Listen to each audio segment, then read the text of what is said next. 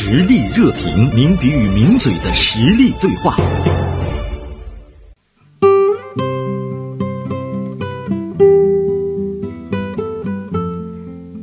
晚上好，英杰。哎，你好，原生，各位听众朋友，晚上好。啊，听到英杰响亮的声音，你还好吧？啊，我还好。我们周围有太多的朋友和这个同事，呃，现在呢都是倒下了，是吧？就是好像每一天都有这样的同事，就有的时候你给他发微信，会觉得他回复非常慢，或者他不回你了，估计可能就是阳性了。是 是，像你和我还比较健康的状态之中的话呢，我们也在实时的做这样的一种准备。英姐，你这篇文章其实说到的这个安慰剂可用，但请别过量。首先，你提到了现在大家特别热议的这个黄桃罐头，是吧？嗯，对，呃，就是这个黄桃罐头，确实是。呃，最近就是频上热搜，你买了吗？啊，我没有买，因为我觉得我小时候吃太多黄桃罐头，是吗？所以不想买了。小时候为什么吃那么多黄桃罐头？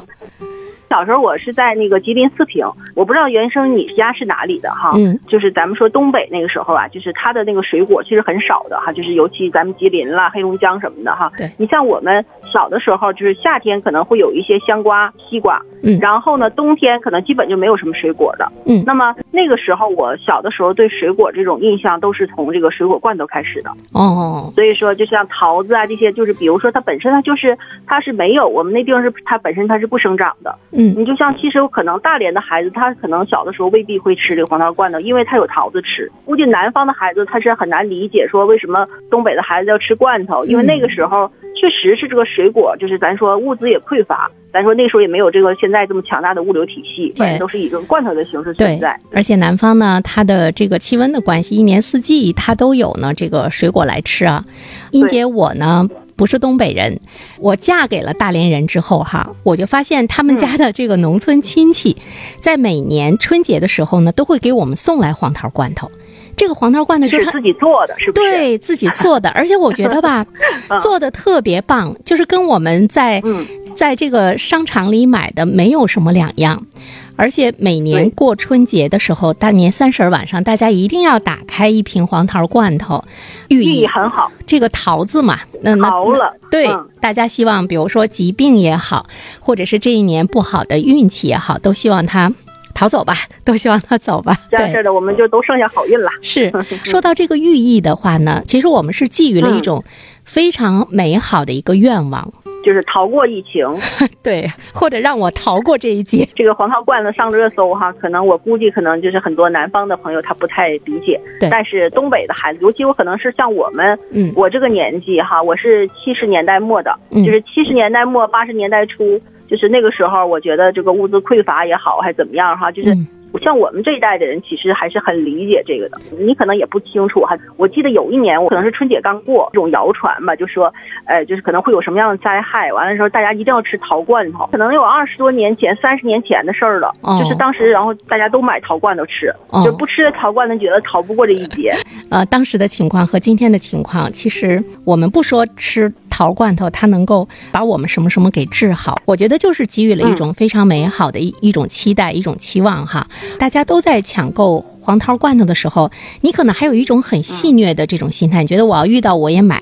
嗯，我前不久呢到超市去买东西，突然之间看见还剩两小罐这个黄桃罐头，我说那我把这两罐买了吧。抢光了呀！啊，对对，就是在线下，线下还有大家都在买，那我也买两罐吧。买点行是吧？然后正好春节吃呗，是不是？英姐，你看，大家一个是为了美好的寓意，另外一方面呢，像我那时候的心情一样，就是哎，我想赶一个此时此刻的一种时髦、戏谑、玩笑的心态，那么就使得我们现在的这个黄桃罐头被抢购一空，供不应求，嗯，几乎呢是不可避免的，你说是不是？是，就是像现在很多主播呀，他在带货的时候哈，都去卖这个黄桃罐头。我看前两天就说这个张兰好像就是发着烧，然后还在他的直播间里那个卖这个黄桃罐头。好多人他其实想要这个黄桃罐头，但是他可能比如说女性啊，她比较担心那个长肉、糖分高，他还想问就是有没有不含糖的，这个哪一个甜度低一点啊？然后那主播就说都是白都是白糖做的，都挺甜的。甚至于我们会看到药被抢购一空的时候呢，你会注意到黄桃罐头竟然也被抢购一空。基本现在是跟药差不多的了，它就是我觉得是现在最比较火的。是，呃，而且咱说这黄桃罐头的价格，就是说它也不是说非常贵，嗯，然后呢，大家也能接受。就是说我在买点什么东西的时候，我再搭配着买点黄桃罐头，比如说咱们现在用那个买菜那些软件什么的哈。要是有黄桃罐头呀什么的，就跟那菜一块买了，就反正就也送到家了。对于我们来讲，最大的它是一个精神安慰剂啊。此刻我觉得我们真的是需要那种精神的一种放松，精神上的一种快乐来应对呢。我们现在似乎还不能够完全很镇定的去面对的一种状态。是，我觉得就是咱们俩现在讲这件事儿的时候，最起码我们现在是没有对这个疫情那种焦虑，觉得还是很快乐的一件事儿。是，呃，英姐，你你内心有没有焦虑？嗯，肯定是有。现在看了好多这种文章，然后开始的时候就是说，哎，这个病就是早得，然后就早早好哈。但是其实现在发现。他没有这种，就是说不会说，这我得了以后不会再得。对，可能越晚越好，因为专家也在说嘛，越晚越好。对，可能晚一点，他这个病毒可能就会更弱一些。对，因为也会担心自己这种抵抗力。是，呃，我说实话，我是从这个月月初我就开始休假了。哦，休假呢，其实我也是当时也是担心，就是自己这种抵抗力能不能行。如果说我休假了，我少接触点人，可能对我来说会好一些。嗯。其实也是对自己的免疫力一种哈，就是说没有那么强大的信心，所以我也不敢去那个直面这个病毒，先逃走了啊！对对对，我先逃走了。但相对比来说，你现在还是比较安全。我会感觉接触的人比较少，就会好一些。对对对。昨天我有一个朋友，他们在一起开了一个会，嗯，然后这个开会的人回来当天晚上，他们就都发烧了，哦，就是非常快。我觉得在那种情况下，你就不要去相信你自己这个就免疫抵抗力有多强了。就是我觉得几乎他说没有人没发烧，我们在病毒面前还是挺脆弱的。对，其实我们还是要保持一种敬畏。尽管很多人说大家都要阳一遍，阳了一遍之后呢，你的这个呃抵抗力呢就会进一步的增强。关注了一下，就是钟南山院士呢，他基本上是两天会出来一次，对，然后每次呢会讲一些信息，然后可能就是也让大家树立这个信心，然后我们战胜病毒，觉得它并。并不可怕，我记得他当时说这个数据嘛，就是说，如果你感染了阳性以后，可能有百分之八十多的人可能不会再感染了。嗯嗯，就是当时他是有这样的一个说法，我们是会是在这个百分之八十多呢，还是会在这百分之十几里面呢？这个东西都不好说。对，我觉得他不定时的出来，真的呢是给大家带来了很大的呃一种带来很大的信心。对，一个信心，也有呢一种内心的一种安慰，像我们的安慰剂一样。对，像英姐你刚才说到的，说哎。单位呃开会之后回去之后大家都发烧了，其实我在想一个问题，就是我们今天，呃面临着一下子放开之后哈，无论是对一个单位的领导，还是呢学校的校长、领导者、管理者吧，怎么样面对这样的一种形式？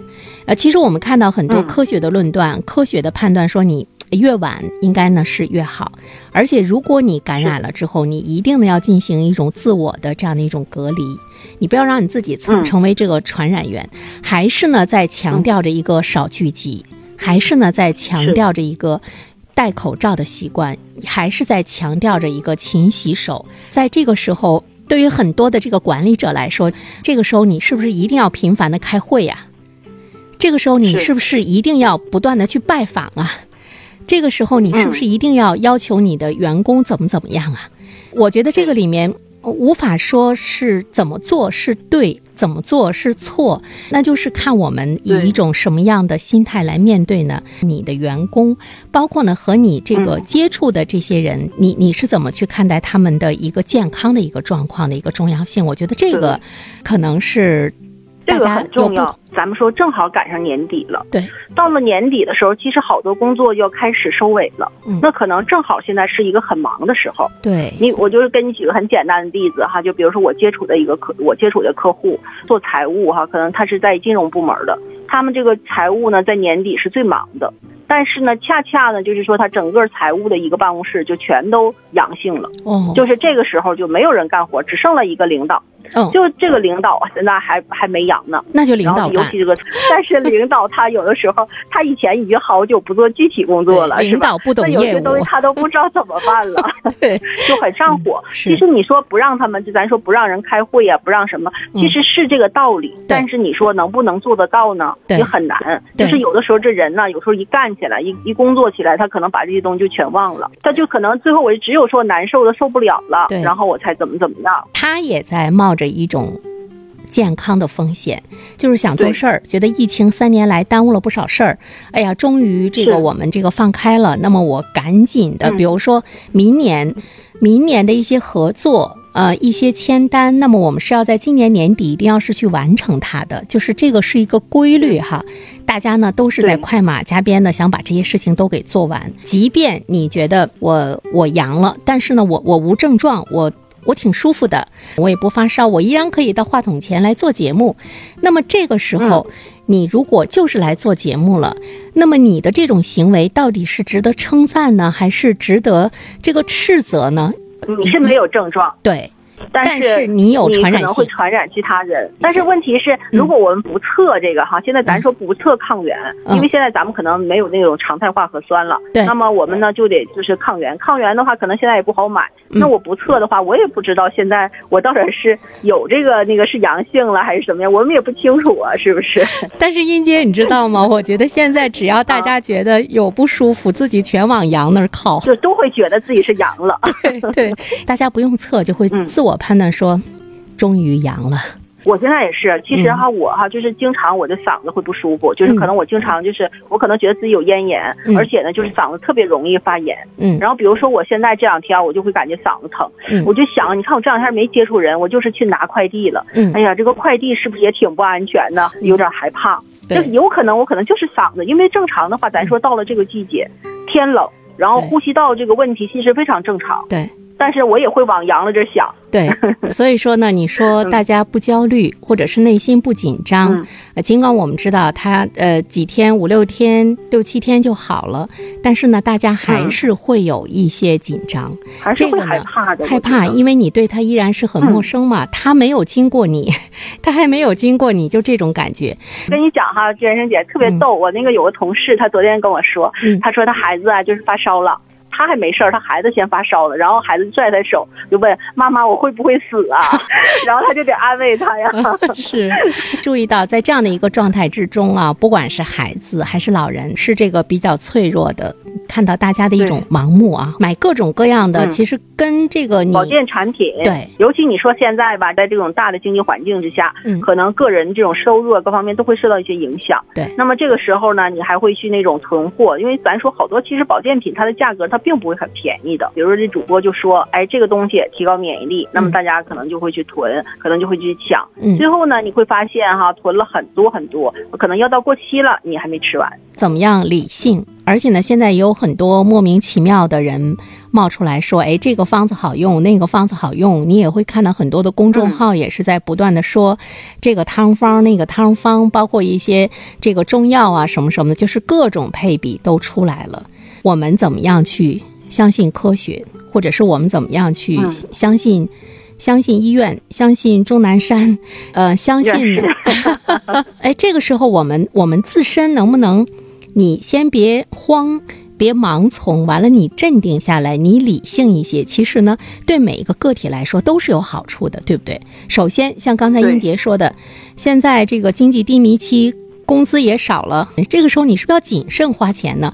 就黄桃罐头买一罐就行了呗，你还至于买那么多吗？是吧？咱别买一箱，是不是？买一箱你也吃不了，是说挺甜的，再给自己吃出啥其他的疾病。